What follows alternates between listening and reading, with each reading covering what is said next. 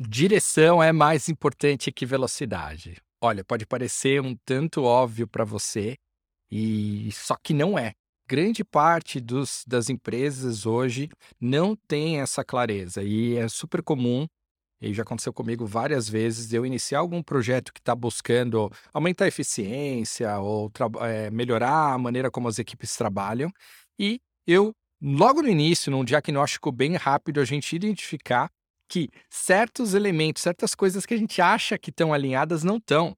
Então, é, é, quase como se a gente imaginasse uma canoa ou um caiaque com duas pessoas, né? Uma numa ponta e outra em outra, e esse caiaque praticamente não saindo do lugar, que é o resultado de como essa empresa está se movimentando ou como ela está indo em direção ao sucesso.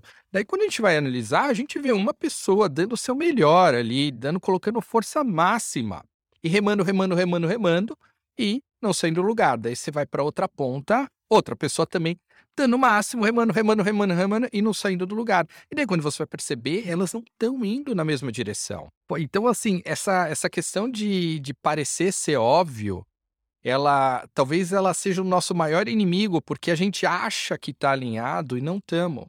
Então, primeira coisa que a gente tem que fazer, e não é só no trabalho, mas na nossa vida pessoal, é a gente se perguntar ou perguntar para pessoas que estão ali próximas, pessoas que talvez estejam envolvidas conosco, e a gente começar a fazer perguntas assim super simples. Calma, para onde a gente está indo? Ah, estamos indo para um lugar muito legal. Cara, talvez um lugar muito legal para mim não seja um lugar muito legal para você.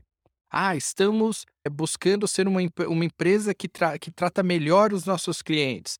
O que que significa tratar é, melhor um cliente? Por quê? Porque se eu tenho duas pessoas ali, seres humanos, seres emocionais, talvez até o contexto de vida dessas pessoas vai impactar o que, que a gente acha que é oferecer um produto ou um atendimento de melhor qualidade. Se alguém durante toda a vida talvez experienciou algo de com pouco cuidado, com talvez um, uma energia mais é, top-down, né? uma energia mais agressiva, ela talvez não vai identificar da mesma forma que de uma outra pessoa que talvez nasceu e viveu num lugar mais harmonioso, mais carinhoso.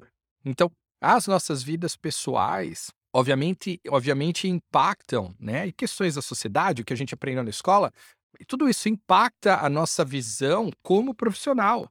Então, é obrigatório, quando a gente está nesse lugar de definir objetivos, a gente conseguir expandir, a gente pegar o que, que é esse objetivo que foi definido, talvez de uma forma co-criada ou não, talvez ele apareceu ali, mas não vamos entrar, não, não é o escopo dessa conversa, e a gente perguntar o que, que isso significa. E perguntar para quem está participando, às vezes, desse tipo de projeto, para nossa equipe, para o nosso par, o que significa para essa pessoa isso aqui que a gente está buscando.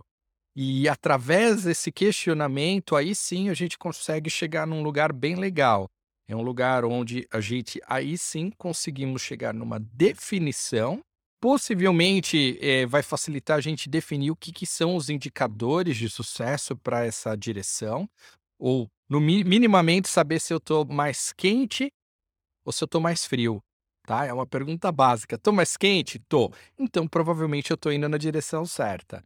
Tô mais frio? Tô. Então vamos parar para olhar isso, tá? Entendendo que essa direção, ela não garante nada, ela simplesmente nos permite dar o primeiro passo. Dei o primeiro passo, eu reavalio. Isso aí se conecta muito com o conceito do MVP ou o conceito de prototipagem, que é antes eu ter um produto ou um serviço final, aquele idealizado, eu vou testar, eu testo, avalio e aí faço os ajustes. Da mesma forma, é, a gente ele se conecta com a definição de direção, que eu defino uma direção, vou chutar, direção norte grau zero, tá? Numa bússola, vamos imaginar essa bússola. E daí a gente vai dar um passo, uma semana, duas semanas de projeto, a gente volta e fala, estamos mais quente ou mais frio?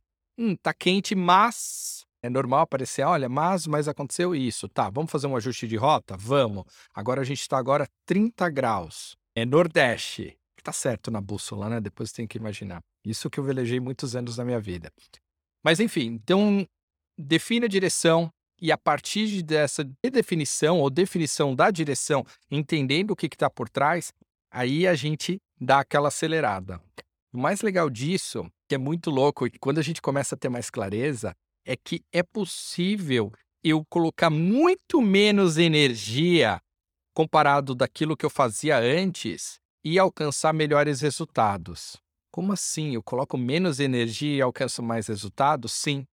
Lembra que eu falei no início que muitas empresas estão buscando aumentar a eficiência, escalar, né? Ou, ou serem mais produtivas? Ser produtiva, às vezes, não é adicionar um, um novo software ou usar algum recurso aí de última geração que, sei lá, o Google, o Facebook estão fazendo, não. Às vezes é simplesmente eu pegar as duas pessoas que estão naquele, naquela canoa e alinhar ou ajudá-las a que elas definam uma direção única. Então, ao invés de eu ter uma pessoa colocando energia 9 e outra energia 9 e não sair do lugar, talvez eu tenha uma pessoa colocando energia 5, outra energia 5, ou seja, bem menos, quase metade, e elas têm uma resultante 10, porque elas estão indo na mesma direção. Então, o que, que, que você acha que as pessoas prefeririam? Trabalhar lá 12 horas por dia e não sair do lugar? Ou trabalhar 5 horas, 4 horas por dia e alcançar um resultado assim infinitamente maior do que ela alcançaria sozinha, tá? Então, deixo aqui essa, essa mensagem, espero que você tenha gostado e até a próxima.